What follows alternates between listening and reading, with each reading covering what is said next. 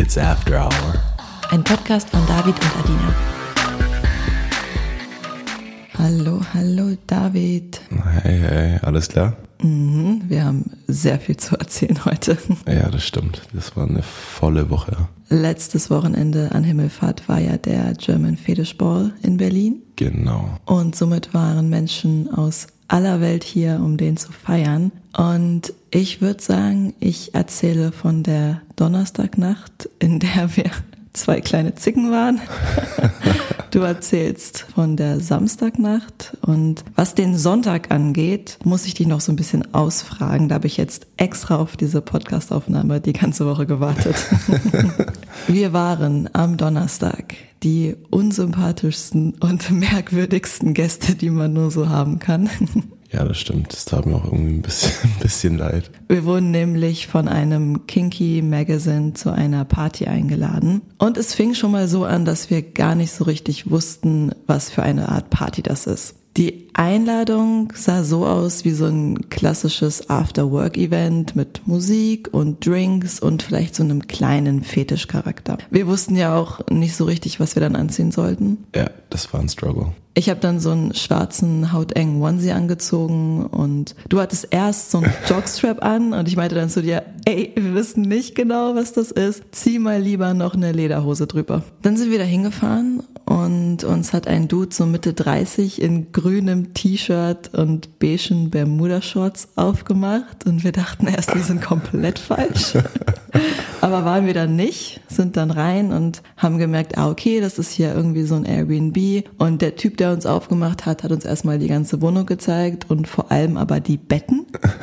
Im Hintergrund lief so Fahrstuhlmusik und im Wohnzimmer saßen so ungefähr acht Leute am Couchtisch. War auf jeden Fall ganz anders, als wir uns vorgestellt hatten. Und ab dem Zeitpunkt wurde es eigentlich so von Stunde zu Stunde immer schlimmer, was die Gäste angeht. Es waren nur Pärchen da, die Frauen alle Dominas und die Männer deren Subs und die kamen von überall her. Also ein Paar war aus LA, eins aus San Francisco, ein Pärchen war aus London, eins aus Dubai und alle waren sie eben nur für diesen German Fetish Ball in der Stadt. Und mein Problem war, dass ich an dem Abend einfach mega Bock hatte zu tanzen. Ich habe mich den ganzen Tag drauf gefreut, abends zu tanzen. Und dann saßen wir da in einer Runde mit Leuten, die sich alle nicht kannten und die die ganze Zeit nur Smalltalk geredet haben. Und du, David, du hast dann so ein bisschen mitgeredet, aber mir war einfach nur hardcore langweilig. Und ich meinte auch die ganze Zeit so, ey, wie lange wollen wir bleiben? Hier passiert ja überhaupt nichts. Und du immer, ja, das wird noch, warte ab, die müssen alle erst warm werden. Das Ding ist, es war ja auch erst 10 Uhr. Ja, irgendwann war es aber auch 11 Uhr und dann war es auch irgendwann 12 Uhr. Und irgendwann warst du so abgefuckt davon, dass ich mit niemandem rede, weil du meintest, ja, das kommt todesunsympathisch rüber und dann wurdest du auch so ein bisschen zickig mir gegenüber. Und ich sehe ein, ich war das Problem an dem Abend, aber ich bin halt wirklich nicht rausgegangen, um Smalltalk zu führen. Ich wollte einfach nur ein bisschen dancen und irgendwann haben wir uns dann nur noch so wirklich passiv-aggressiv angezickt. Die Stimmung war komplett im Keller bei uns. Aber die Stimmung bei den anderen war ja auch jetzt nicht wirklich vorhanden. Und um das zu ändern, haben wir dann diese Fahrstuhlmusik irgendwann mal ausgemacht und unsere Musik angemacht. Wir haben dann unsere Playlist After Hour, also die Playlist zum Podcast angemacht. Und die fängt so ein bisschen langsamer an und wird dann immer schneller und härter. Also die bringt einen total in Stimmung. Und deine Devise war ja so ein bisschen, wir müssen halt den Anfang machen. Wir haben dann angefangen zu tanzen und so nach einer halben Stunde waren wir einfach immer noch die Einzigen, die getanzt haben. Okay, warte, und bevor wir jetzt weitermachen, du hast die Klo-Story komplett vergessen. Naja, ist ja keine richtige Story. Du bist aufs Klo, ich durfte nicht mitkommen. Und warst beleidigt. Aber es gab doch gar keinen Grund, beleidigt zu sein. Manchmal muss man halt einfach mal seine Privatsphäre haben und aufs Klo gehen. Aber wir gehen immer zu zweit. Also nur wenn wir auch gerade zusammen ausgehen, nicht auch im Alltag. Und mir war halt echt langweilig, deswegen wollte ich mitkommen. Aber ich habe so sechs Nachrichten bekommen auf dem Klo, so bling, bling, bling, bling. Ich so, Alter, ich bin nur kurz auf dem Klo. Yo. Ja, wie gesagt, ich gebe ja zu, mein Verhalten war den ganzen Abend so ein bisschen fragwürdig. Aber deins zum Ende hin halt auch. Naja, als wir dann getanzt haben, haben wir dann auch gemerkt, die anderen haben keinen Bock zu tanzen, die wollen da wirklich nur sitzen und quatschen. Ich wollte dann auch heimfahren, weil es war schon nach 0 Uhr und du aber die ganze Zeit weiterhin, ey, bei Heteropartys dauert es immer ein bisschen länger, bis die Stimmung aufkommt, warte einfach ab. Und dann meintest du, es wäre voll hot, wenn ich mit der einen Asiatin da rummachen würde. Und die war auch echt hot. Aber es war halt, wie gesagt, gar nicht die Stimmung dafür. Also niemand hatte dort irgendwas mit irgendwem. Die saßen alle nur so als Pärchen auf dem Sofa rum und du wieder ja, einer muss halt den Anfang machen. und da es mittlerweile schon so spät war und wir mittlerweile die ganze Playlist durchgetanzt haben, hatte ich auch so langsam Bock auf Sex bekommen und meinte so zu dir, ey, lass einfach heimfahren und ficken. Und du so, hä, lass doch hier machen und ziehst du deine Hose runter und hast dann da nackt gesessen. und das war so weird, weil das einfach gar nicht der Vibe dieser Party war. Ich habe dich dann ins Badezimmer gezerrt und wir hatten extrem harten Sex dort und darüber haben wir auch noch gar nicht geredet, fällt mir gerade auf. Das war doch was Persönliches, oder? uh, ja. Erstmal habe ich gedacht, okay, ich ziehe mich jetzt einfach hier aus. Vielleicht kommen dann Leute auch in den Mut. Weil ich, ich denke immer so, wenn jemand den Anfang macht, dann, dann passiert auch was. Aber wie gesagt, es war vielleicht der falsche Augenblick, falscher Zeitpunkt. Auf jeden Fall, ja, das Sex auf dem Klo war leicht persönlich. Not gonna lie. Aber wir mussten ja auch ein bisschen Dampf ablassen, also. Wir sind dann danach zurück zu den Leuten und ich wollte nach Hause fahren. Für mich war der Abend damit erledigt. Du meintest aber, du willst unbedingt noch was mit dieser Asiatin haben und es wäre nur eine Frage der Zeit, bis die Stimmung dafür aufkommt und dann da was läuft. dann meinte ich zu dir, okay, das ist mehr Wunsch als Realität, aber viel Spaß. Ich fahr heim und dann bleibst du halt hier. Darüber haben wir dann locker eine halbe Stunde diskutiert. Wahrscheinlich eher eine Stunde. Ja. Weil du mich nicht alleine heimfahren lassen wolltest, bis ich dann irgendwann einen ziemlich dramatischen Abgang gemacht habe und weggerannt bin. Dann war ich zu Hause. Eine Stunde später warst du auch da und hast mir erzählt, dass der Freund der Asiatin es nicht ganz so cool fand, dass du ihr näher kommen wolltest. Was für eine Überraschung. Wer hätte das ahnen können? Auf jeden Fall waren wir dann bis fucking 5 Uhr wach in der Nacht. Für nix. Ich war so wütend, dass ich für diese Scheiße auf meinen Schlaf verzichtet habe. Ja, ich, es war, es war unnötig. Gut, okay, genug über diese, diese, diese komische Kinky Party. Ähm, Kinky, pff. Naja, stimmt, es war nicht mal so. Irgendwann kam eine noch dazu, die in Unterwäsche rumgerannt ist und die ganze Zeit irgendwelche Drogen bestellt hat. Das war auch weird. War alles einfach ganz komisch. Und zwischendurch wurde auch den Subs befohlen, dass sie sich auf den Boden setzen müssen und deren Masters Füße massieren sollen. Ja, keine Ahnung. Auf jeden Fall, lass mal weiter über den German Fetish Ball reden. Yes, von dem Samstag kannst du jetzt mal erzählen. Es ging ja erstmal los, dass ein Kumpel von mir gesagt hat, yo, er läuft bei diesem Fetish Runway mit und ob ich Bock hab zuzuschauen, weil er noch eine Plus eins hat. Und ich habe mir gedacht, so ja, eigentlich cool, aber ich frag dich auch mal, einfach vorzhalber, ob du auch Bock hast mitzukommen. Und natürlich hattest du Bock, aber die Karten kosten einfach, ich glaube, 60 bis 75 Euro oder so. Da habe ich gedacht, so, boah, das lohnt sich jetzt nicht, einfach noch ein Ticket zu kaufen für eine Stunde Runway-Show anschauen. Und da habe ich mir überlegt, okay, wie, was könnte man machen, um noch ein Plus eins zu bekommen? Und da habe ich ihn gefragt, also mein Kumpel, gibt es eine Möglichkeit, in dem ich auch mitlaufe? Und dann hätte ich ja auch eine Plus eins. Und dann hat er den Designer gefragt, gibt es noch einen Platz für ein Model? Und dann hat er mich mit offenen Armen angenommen, hat gesagt, sehr cool, du kannst auch mitlaufen. Und dann habe ich meine Plus eins bekommen und konnte dich natürlich mitnehmen. Und dann bin ich am Freitag zum Fitting gegangen, wo ich dann mein Outfit anprobiert habe. Das war so eine Leder-Biker-Hose, rot-schwarz mit so einem schwarz-roten Lederharnis. War eigentlich ganz cool.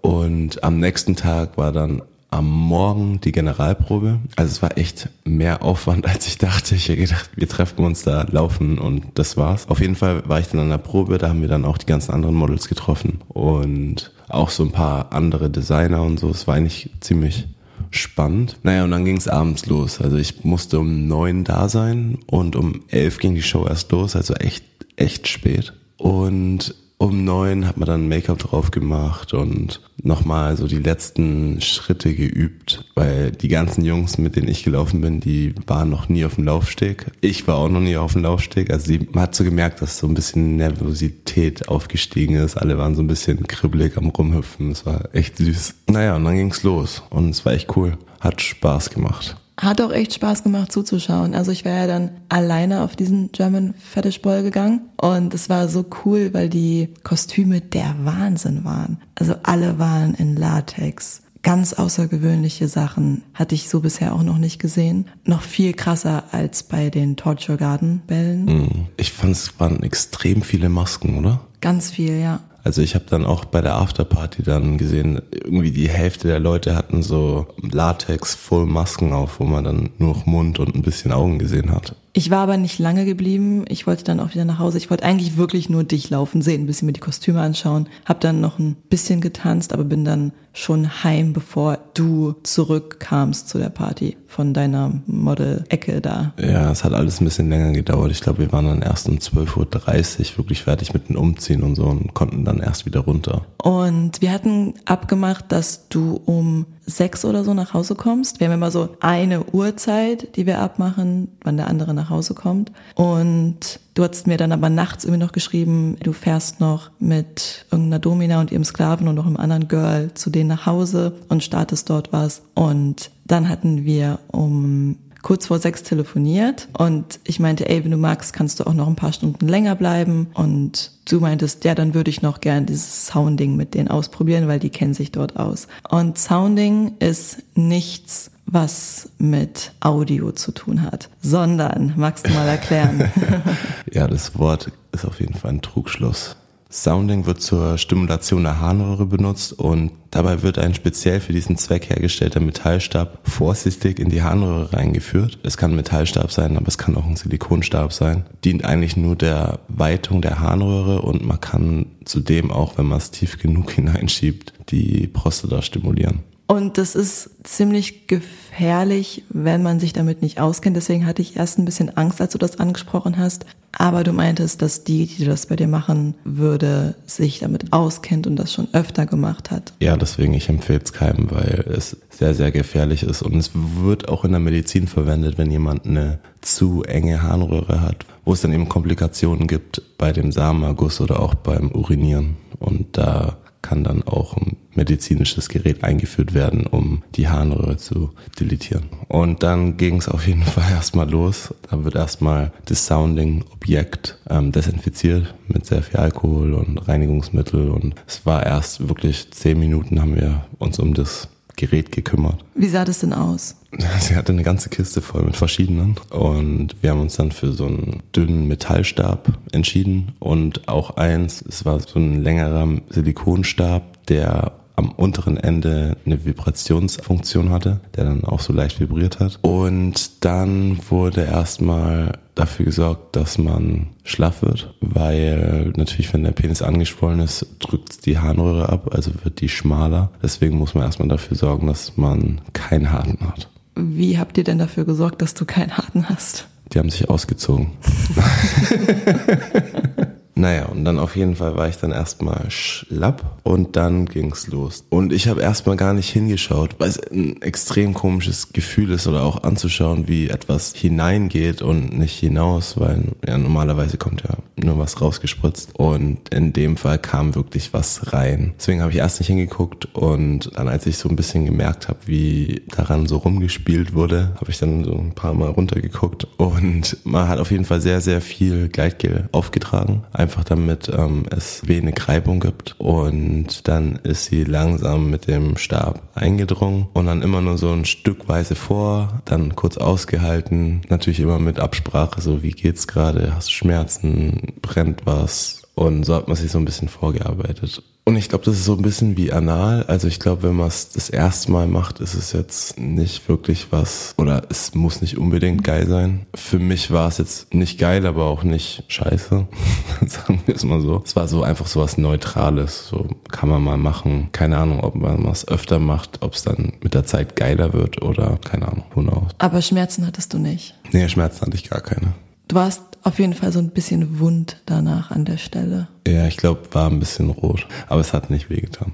Madame, hast du noch Fragen an mich? Ja, aber mehr zu der Party, hm, okay. wo du die kennengelernt hast. Also beim Fetischball? Genau. Okay. Wie war dort so der Vibe? Ja, das war echt enttäuschend eigentlich, weil wie auch die Party am Donnerstag waren sehr viele Pärchen, die sich echt cool angezogen haben, richtig geile Outfits. Aber mir kam es halt vor, ob jeder nur so da gekommen ist, um ein bisschen Smalltalk zu halten, um seine Outfits zu demonstrieren und elegant über den Dancefloor zu laufen. Aber es war halt wenig Tanzen irgendwie. Es war wenig Kink, keine Ahnung. Ich habe gedacht, okay, wenn da viele Dominas oder Doms da rumlaufen, dass es viele Spanking-Sessions gibt und keine Ahnung, irgendwelche Erniedrigungen auf dem Dancefloor und irgendwelche kreativen Dinge, die da gemacht werden. Aber es war halt wirklich 0,0 Kink und Sex und vielmehr einfach nur ein Get-Together, wo Leute sich ausgetauscht haben und kurz besprochen haben. Ich habe eine Hypothese dazu. Erzähl. Ich glaube, je mehr Dom-Sub-Dynamiken auf einer Party sind, desto schwieriger ist es, eine ausgelassene Partystimmung zu erreichen. Weil Partystimmung erfordert ja, dass man die Hemmungen fallen lässt und sich locker macht. Aber wenn man als Dom und als Sub dort ist, vertritt man ja ganz klare Rollenbilder. Und natürlich können diese Rollen auch Spaß haben und Party machen, aber die Doms können halt an keinem Punkt sich so 100% gehen lassen, weil das wollen sie auch gar nicht. Und bei einer Party, die zum Großteil aus solchen Dynamiken besteht, merkt man das, finde ich schon. Hm. Ja, es kann gut sein. Ich würde sagen, dann kommen wir jetzt zum Thema der heutigen Folge. Yes. Wir haben ja in der ersten Folge des Jahres erzählt, dass wir uns dieses Jahr ein wenig mehr mit Spiritualität auseinandersetzen wollen. Und nachdem ich mein Studium beendet habe vor einigen Monaten, kam ich zufällig mit dem Thema Human Design in Berührung. Und ich war jemand, der solche Pseudowissenschaften immer sehr belächelt hat und nicht ganz so ernst genommen hat. Aber ich dachte mir, ich will im Bereich Paartherapie arbeiten und vielleicht birgt Human Design Design ja wirklich irgendwelche coolen Chancen. Und wenn das so ist, dann will ich die auf keinen Fall verpassen. Somit habe ich dann drei Monate lang an einem Kurs teilgenommen und bin jetzt zertifizierter Human Design Coach, was gut klingt, aber absolut nichts aussagt, weil Coach ist kein geschützter Begriff und wirklich jeder Schwanz kann sich Coach nennen. Ich habe mich aber in den drei Monaten einfach mal drauf eingelassen und das Reading gelernt und auch, wie man das einsetzen kann in Bezug auf Persönlichkeitsentwicklung und Paarberatung. Und es gibt einige Dinge, bei denen ich schon merke, dass Human Design hilfreich sein kann, vor allem weil es sehr viele Gespräche aufmacht. Es gibt aber auch Bereiche, die ich eher kritisch sehe. Und ich dachte mir, es wäre ganz spannend, wenn wir uns das heute mal anschauen und so ein bisschen die Chancen und Grenzen von Human Design aufzeigen und vor allem darüber reden, wie wir es für unsere Beziehung nutzen können.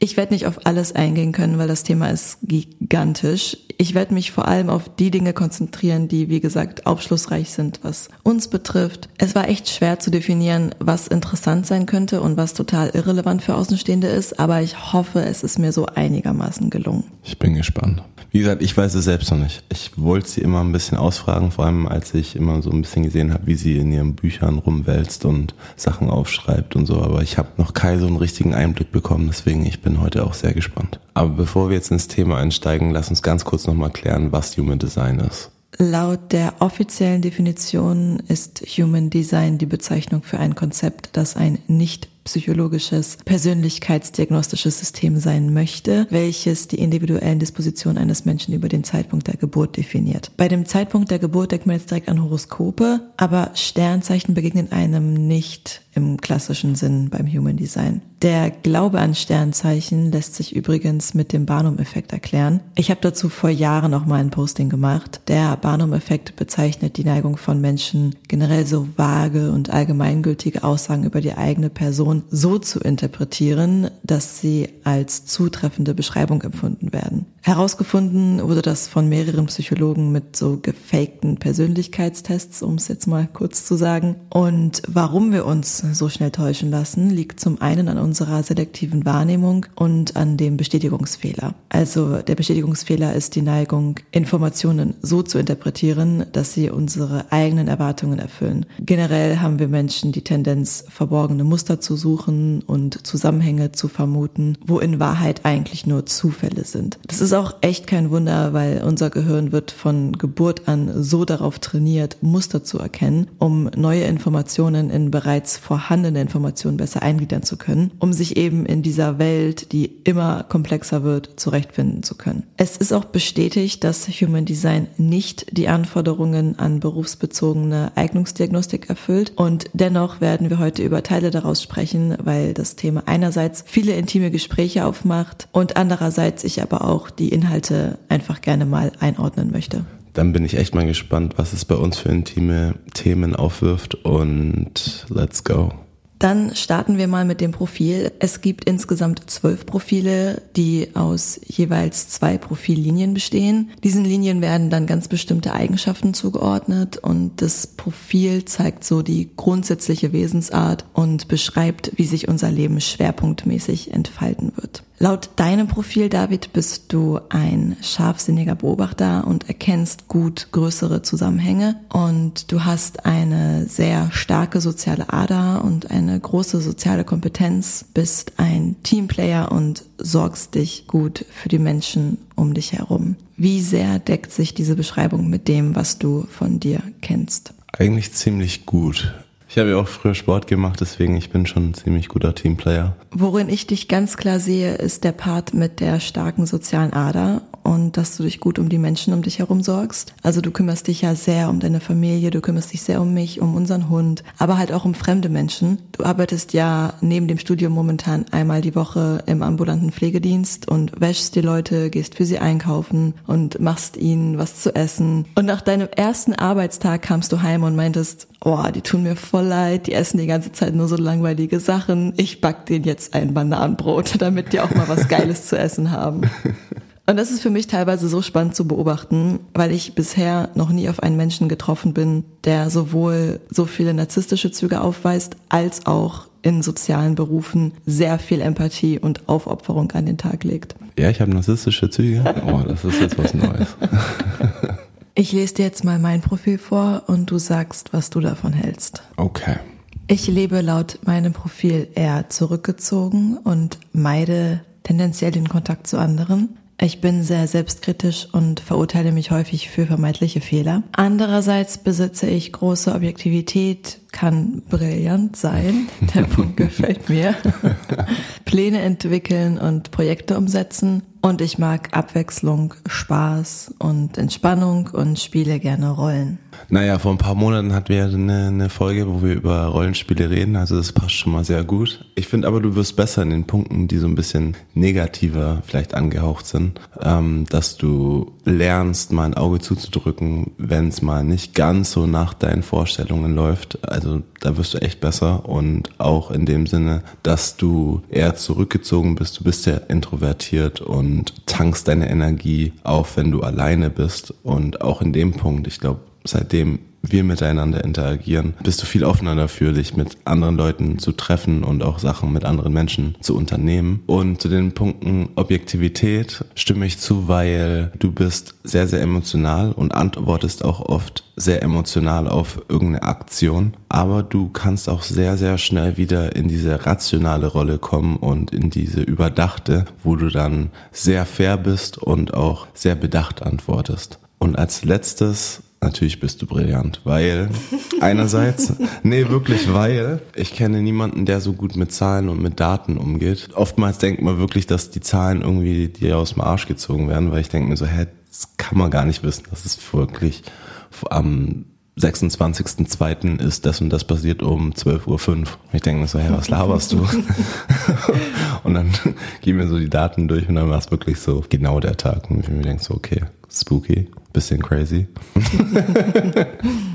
Kommen wir zu den Grundtypen im Human Design. Der Grundtyp zeigt uns, wie wir in Interaktion mit anderen treten. Der sagt nichts über unsere Persönlichkeit aus, sondern ist so eine Zusammenfassung unserer Basisenergie quasi. Also unsere Art zu kommunizieren, wie wir auf andere wirken und welche Rolle wir in der Gemeinschaft einnehmen. Es gibt fünf Energietypen und auch hier werde ich nur von denen erzählen, denen wir entsprechen. Du bist ein Generator, du bist ein energetischer Typ und deshalb verfügst du über sehr viel Lebensenergie und bist so angelegt, dass du mit Leichtigkeit in den Flow des Lebens kommen kannst, sofern du ausnahmslos Leben folgst, was dich begeistert und was dir Freude bereitet. Und das ist hier auch schon so der erste Moment, bei dem ich kurz mal einschreite, weil wenn wir ausnahmslos dem folgen, was uns begeistert und was uns Freude bereitet, dann haben wir generell sehr selten Schwierigkeiten mit Leichtigkeit und Lebensenergie durchs Leben zu gehen, unabhängig davon, welcher Typ man nun ist. Aber wir machen hier mal einfach weiter. Deine Kraftquelle ist die Freude und wenn du Freude und Überzeugung für etwas empfindest, kannst du deine Energie sehr leicht freisetzen. Somit sagst du auch schnell, teilweise zu schnell, ja zu allen möglichen Dingen, weil du eben die Kraft dafür aufbringen kannst. Und die Menschen in deinem Umfeld bekommen ja auch mit, dass du das kannst und bitten dich deshalb oft um Hilfe oder einfach um deine Anwesenheit. Ich weiß auch, da kannte ich dich erst wenige Wochen und da habe ich auch schon mitbekommen, dass du teilweise Freitag, Samstag, Sonntag feiern warst, Montag früh direkt ins Krankenhaus zur Arbeit gefahren bist, danach dich mit einer Freundin getroffen hast, weil sie dringend deine Hilfe brauchte und abends beziehungsweise nachts hast du dich an den Schreibtisch gesetzt und fürs Studium gelernt. Und die Glaubenssätze, die für deinen Typ sehr typisch sind, die erkenne ich auch sehr oft in dir wieder. Also beispielsweise Dinge wie, ich mache nicht genug, ich muss noch mehr tun, um gesehen zu werden oder ich darf nicht Nein sagen, ich bin erst gut genug, wenn ich das und das erledigt habe. Und die grundlegende Herausforderung, die mit deinem Typ so mitschwingt, ist der Druck. Und ich kann dir empfehlen, dass du öfter mal überlegst, ob du es bist, der dir Druck macht oder ob dir Druck gemacht wird. Also, dass du dich öfter fragst, welche Erwartungen musst du wirklich erfüllen? Und das ist auch ein Punkt, an dem ich eine unterstützende Rolle spielen kann. Weil als deine Partnerin habe ich viele Erwartungen an dich und natürlich gehen Beziehungen mit Verpflichtungen einher. Aber die Beziehungen und Verpflichtungen, die du in deinen engen Kreisen pflegst, dürfen natürlich nicht dazu führen, dass du permanent im Stress ausgesetzt bist. Und ja, wir wissen, du bist sehr stressresistent, aber das sollte ja auch nicht immer von jedem in deinem Umfeld bis aufs Letzte ausgereizt werden. Und was dir hilft, ist, wenn du dich etwas öfter fragst, was passiert, wenn ich Nein sage? Was passiert, wenn ich die Dinge heute nicht mehr erledige, was passiert, wenn ich den Druck rausnehme. Und dann wirst du merken, dass es völlig in Ordnung ist, auch mal Nein zu sagen oder Dinge auf den nächsten Tag zu verschieben. Also dir kann es sehr viel mehr Leichtigkeit im Leben bringen, wenn du öfter mal deine Grenzen wahrst und deine eigenen Ressourcen kommunizierst und eventuell aber auch Aufgaben abgibst. Und ich, sowie alle anderen Menschen um dich herum, können dich dabei unterstützen, indem wir zum einen kommunizieren, wenn wir merken, du hast gerade viel Druck und vielleicht merken, wir können dich hier und da unterstützen. Oder was dir auch hilft, sind klare Ja-Nein-Fragen oder klare Entweder-Oder-Fragen. Also wenn du beispielsweise arbeiten bist und ich dich dann nicht frage, was willst du heute Abend essen, sondern ich dich eher frage, soll ich eine Lasagne oder eine Proteinpizza vorbereiten? Und auch in dem Blick auf unsere Beziehung, ich merke oft, wenn ich dir Fragen stelle, die man schwammig beantworten kann, dann beantwortest du sie auch schwammig. Wenn ich eine klare Antwort von dir haben will, dann muss ich dich auch so fragen, dass du mir ein klares Ja oder Nein geben kannst. Und was noch ganz wichtig für die Menschen in deinem Umfeld ist, ist, dass du genug Freiräume bekommst, um deine Energie freizusetzen. Zum Beispiel beim Sport oder beim Feiern. Also man muss einfach ein Verständnis dafür haben, dass du oft aktiver und getriebener bist als andere. Und mein Job ist es, dir all diese Freiräume zu geben. Aber mein Job ist es auch, ab und an an deinen Körper zu appellieren und dich daran zu erinnern, dass der eben auch mal so ein bisschen Ruhe braucht. Also sprich, wenn du nach 20 Stunden von einer Sexparty heimkommst und am Überlegen bist, ob du noch ins Berghain gehst, dann sitze ich am besten schon mit Tee auf der Couch und kuschel dich so doll, dass du nicht mehr weg möchtest und zum Berghain Nein sagen kannst. Ich glaube, es passt ziemlich gut generell alles, was du so ein bisschen geschildert hast, weil ich hatte früher extreme Probleme, Nein zu sagen. Ich habe mich einfach unwohl gefühlt, wenn ich Nein gesagt habe. Und ich musste wirklich daran arbeiten, jahrelang, dass ich mich eben auch wohlfühle damit, jemandem Nein zu sagen und meine Grenzen klar aufzuführen. Ich glaube, jetzt kann ich es besser, immer noch nicht perfekt, aber ich bin besser daran geworden. Dann schauen wir uns mal meinen Typ an. Ich bin ein MG, also ein manifestierender Generator. Und ich werde jetzt nicht zu sehr auf alles im Detail eingehen, weil ich, wie gesagt, hier hauptsächlich auf die Dinge mich konzentrieren möchte, die etwas mit unserer Beziehung zu tun haben. Deshalb nur ganz grob vielleicht, was die größte Herausforderung für meinen Typen ist und in der ich mich auch sehr wiedererkenne. Das Ding ist nämlich, eine typische Eigenschaft für MGs ist es, in viele Themengebiete reinzuschnuppern und viele Interessen Interessen zu haben. Und in diesem Interesse an vielen Themengebieten steckt auch die größte Herausforderung.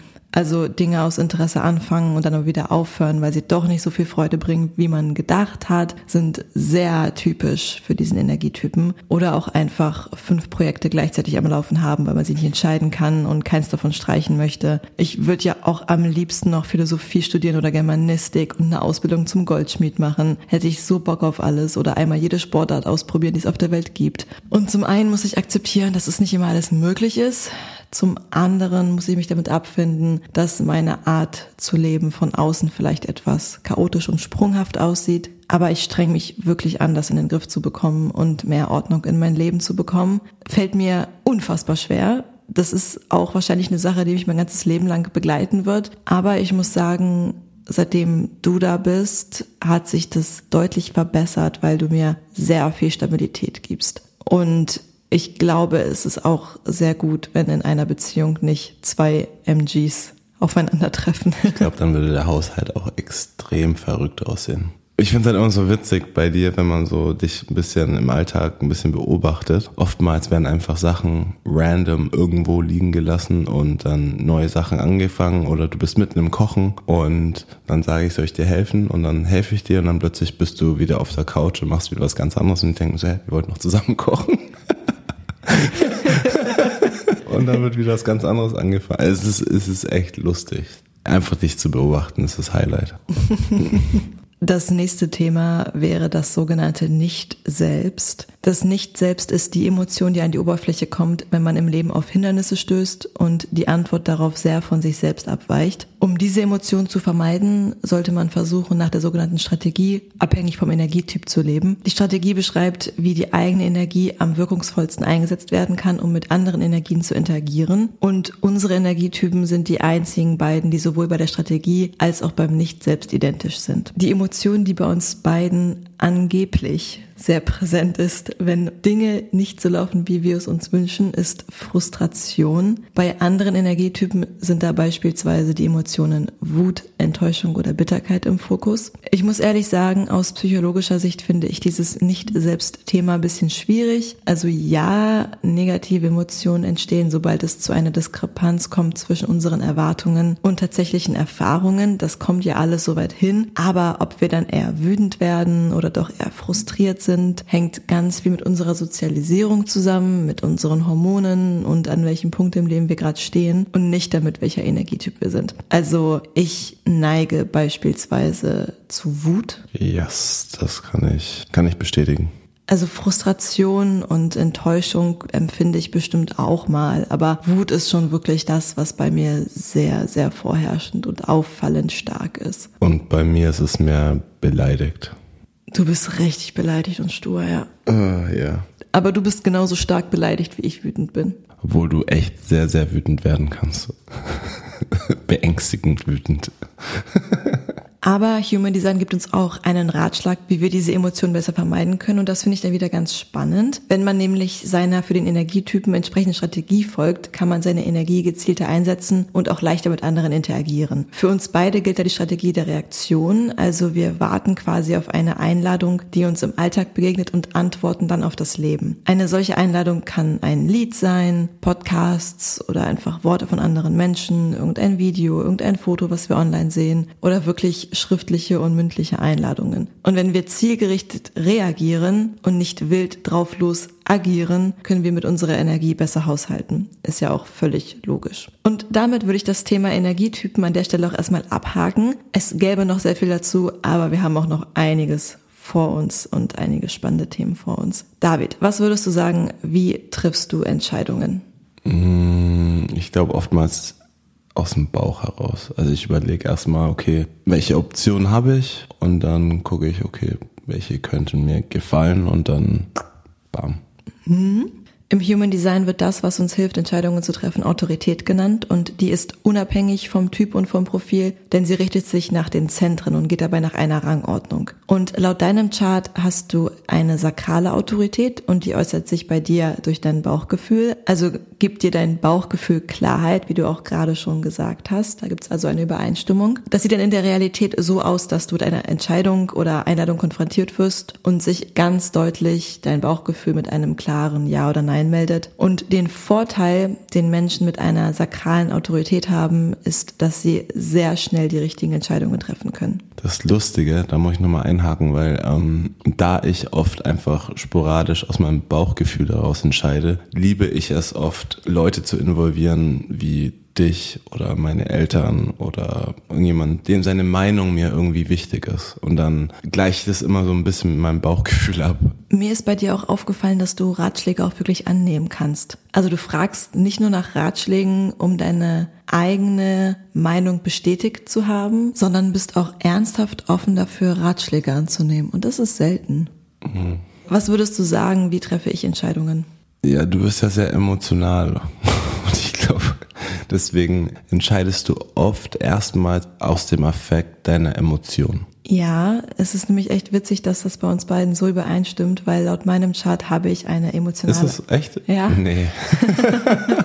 Ich habe eine emotionale Autorität und erhalte Klarheit durch das Auf und Ab meiner Gefühle. Und für mich ist es wichtig, bei einer Entscheidung die Möglichkeit zu haben, alle Aspekte der Entscheidung anzusehen und mich in die potenziellen Folgen reinzufühlen und ohne Wertung alle Emotionen zu durchleben. Und es kann manchmal auch ein wenig dauern. Deshalb gerade bei großen Entscheidungen sollte ich mir genügend Zeit lassen, weil ich dazu neige, zu schnell und zu gefühlsgesteuert zu reagieren und dadurch dann die falschen Entscheidungen treffe. Und als ich das erste Mal das in meinem Chart so gelesen habe, musste ich auch total lachen, so wie du jetzt auch gerade, weil ich genau so einfach wirklich mein Leben lang Entscheidungen treffe. Hm.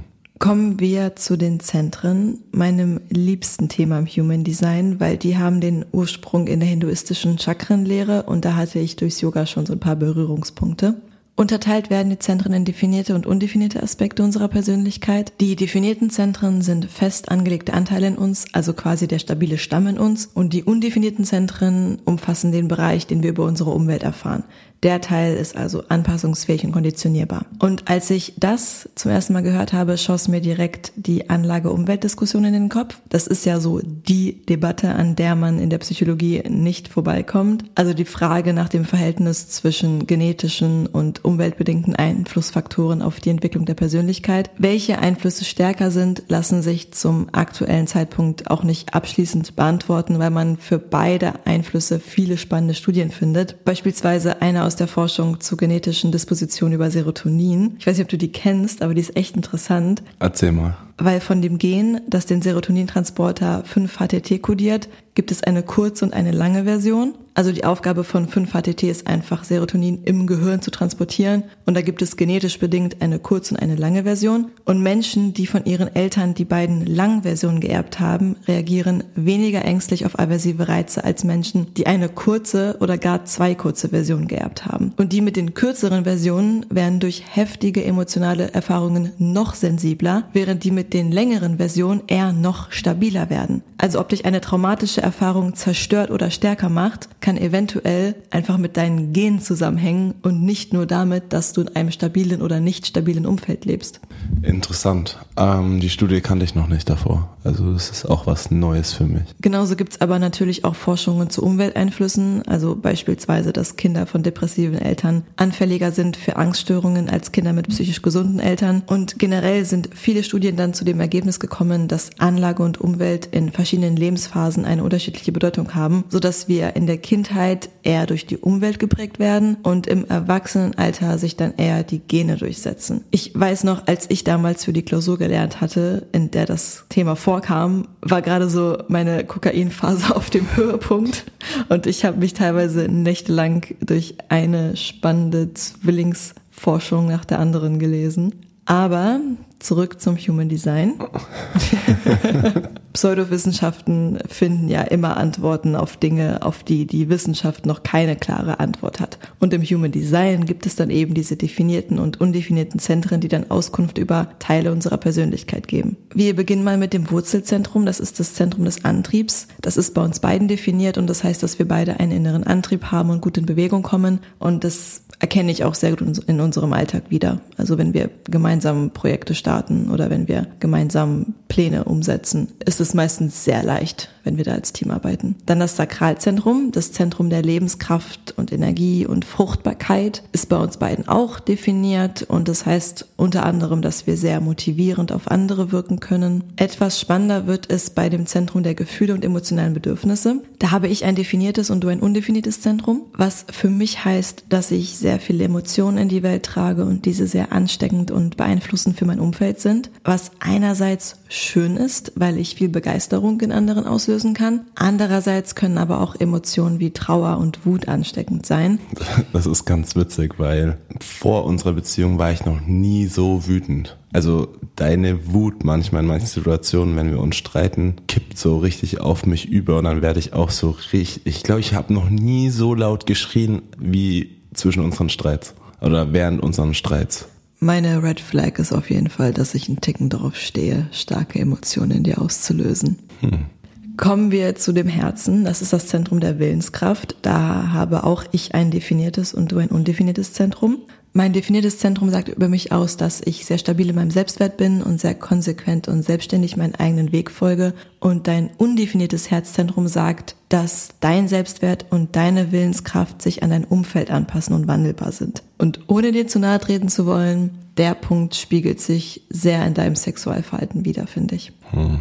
Ja, es kann gut sein. Bei dem nächsten haben wir eine Gemeinsamkeit denn das Zentrum für Identität ist bei uns beiden definiert. Sprich, wir haben beide ein stabiles Vertrauen in unseren Lebensweg, wissen, wo wir hingehören und haben eine angeborene Fähigkeit zur Selbstliebe. Das ist auch so ein Punkt, bei dem es, glaube ich, ganz gut ist, dass wir uns ähnlich sind. Ja, voll. Ich glaube, egal was passiert, ich werde niemals irgendeinen Menschen mehr lieben, als ich mich selbst liebe.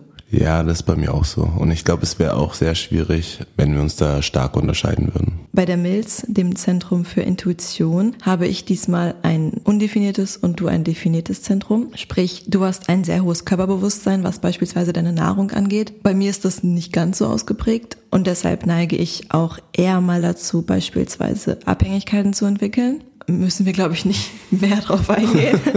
ja, das ist zum Glück alles Schnee von gestern im wahrsten Sinne des Wortes. Dann haben wir das Zentrum der Kehle, das ist das Zentrum des Ausdrucks. Da habe ich ein definiertes und du ein undefiniertes Zentrum. Alles andere hätte mich auch sehr gewundert, denn mein definiertes Zentrum sagt, dass es mir hilft, über Dinge zu reden, dass ich das ausspreche, von dem ich denke, dass es ausgesprochen werden muss und anschließend auch Verantwortung für meine Worte übernehme. Und aber auch, dass ich sehr festgefahren in meiner Ausdrucksweise bin und das trifft ja wohl mal sowas von zu. Also sobald jemand Dialekt oder Akzent spricht, fällt es mir extrem schwer, ihn zu verstehen. Und das kommt auch manchmal despektierlich rüber, aber ist natürlich gar nicht so gemeint, ist mir dann mal extrem unangenehm. Naja, und du achtest ja auch sehr darauf, wie du dich ausdrückst. Du nimmst es ja auch jedes Wort super penibel ernst, wenn man jetzt grammatikalisch was falsch sagt oder was falsch ausspricht oder wenn man Dinge nicht genau beschreibt, also wenn man ein paar Sachen weglässt oder zu ungenau ist, das geht gar nicht für dich. Ja, stimmt. Ich bin eigentlich gar kein penibler Typ, aber bei Sprache extrem. Und dein undefiniertes Zentrum bei dir sagt aus, dass du sehr flexibel bist in deiner Ausdrucksweise und dass du Sprecharten von anderen gut adaptieren kannst. Und deswegen bin ich auch sehr froh, dass du immer den kommunikativen Part übernimmst, wenn wir irgendwo hingehen. Ja, es fällt mir auf jeden Fall leicht. Also ich kann jetzt keinen Dialekt nachmachen, da bin ich echt nicht so gut drin. Aber ich kann, bin ziemlich gut in Fremdsprachen. Dann haben wir das Zentrum des Verstandes. Da bist du definiert und ich undefiniert. Du bist damit sehr gut in der Lage, logisch zu denken und dein Wissen zu organisieren, aber hast auch oft ein großes Problem damit, wenn andere Menschen die Dinge eben nicht so logisch angehen wie du. Habe ich wirklich. Und ich habe durch mein undefiniertes Zentrum die Fähigkeit, die Gedanken und Ideen anderer wahrzunehmen, zu sortieren, zu kritisieren und zu hinterfragen, aber neige auch dazu zu glauben, nie genug zu wissen und sehr misstrauisch zu sein. ich glaube, die Punkte waren am zutreffendsten für uns beide. Last but not least das Zentrum für Ideen und Eingebungen. Das wird hier die Krone genannt. Das knüpft sehr gut an vorheriges an. Mein definiertes Zentrum sagt aus, dass ich viel hinterfrage und, und die Fragen meinen Mitmenschen oft zu viel werden können. Und durch dein undefiniertes Zentrum bist du ein guter Gegenspieler für mich, weil du die Fähigkeit hast, genau diese ganzen Ideen und Eingebungen von mir zu filtern und zu sortieren. Ich finde es so interessant, alles mal durchzugehen und zu besprechen und zu, auch zu gucken, dass wir in manchen Punkten Punkten so ähnlich sind und in manchen Punkten eben genau gegensätzlich sind. Jetzt könnten wir auch noch ewig über unsere Kanäle reden, welche da im bewussten und unbewussten Teil unserer Persönlichkeit aktiviert sind. Aber ich glaube, spannender wäre es jetzt zu den Toren überzugehen. Die Tore erzählen über unseren Antrieb, über unsere Gaben und über unsere Schattenseiten. Und ich habe mich jetzt mal auf das stärkste Tor von uns beiden konzentriert. Mein stärkster Antrieb, also mein stärkstes Bedürfnis ist es, meinen eigenen Weg zu gehen durch authentisches sein und auch dem Zeigen von meinem authentischen Sein. Meine Gabe ist es, somit meine Natürlichkeit authentisch auszuleben und andere damit zu inspirieren. Und der Schatten, der damit einhergeht, ist, oh, es ist echt unangenehm, das laut auszusprechen.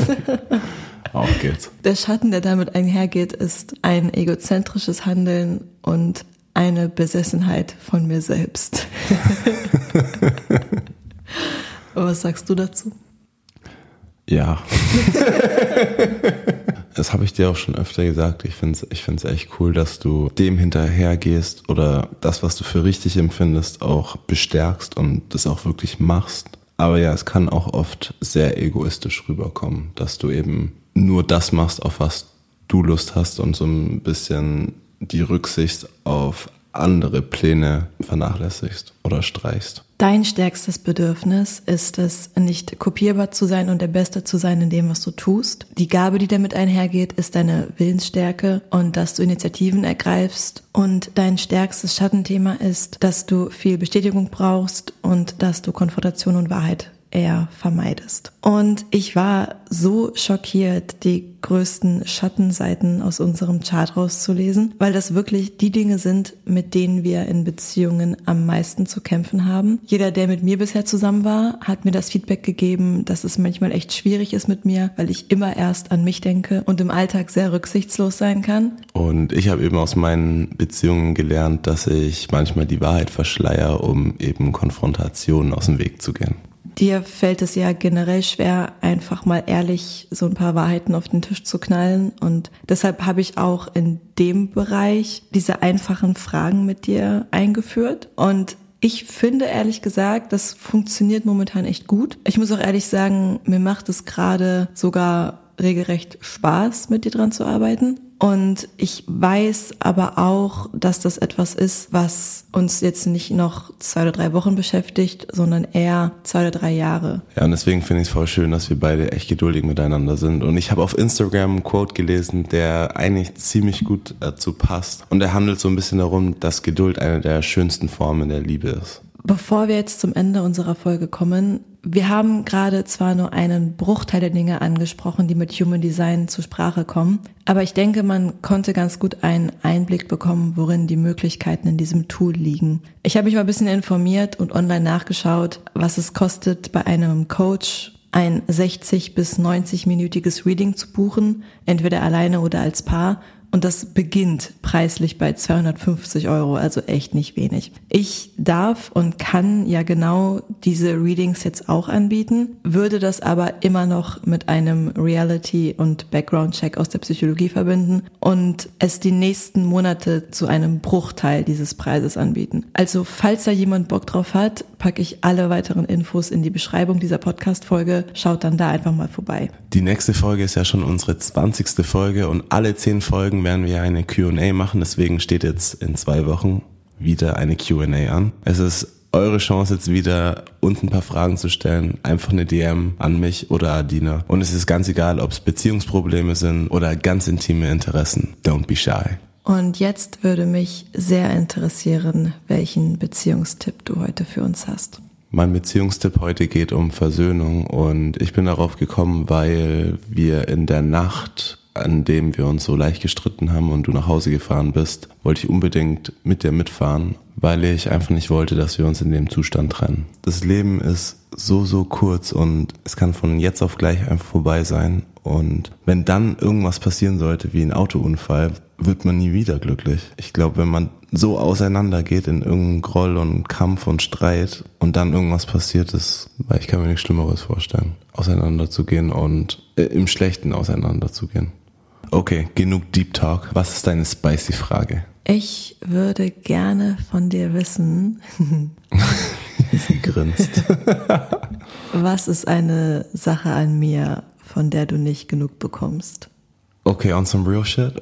Ich glaube, eine Sache, wovon ich nicht genug bekomme, ist einfach unsere Gespräche auf der Couch. Das fällt mir auch immer auf, wenn ich längere Zeit auch mal mit jemand anderen chill oder so, also egal wer jetzt. Aber irgendwann, irgendwann kommt der Punkt, wo ich mir dann denke, ja, okay, jetzt könnte ich eigentlich mal wieder nach Hause und alleine sein oder keine Ahnung was. Und ich glaube, bei uns ist echt oft so, dass ich halt dann mit dir auf der Couch chill und dann denke ich mir, eigentlich brauche ich keine Alone Time. Auch einfach im Stillen chillen. Also ich glaube, wir können auch einfach voll cool auf der Couch im Arm uns liegen und nix sagen und das, das finde ich halt cool.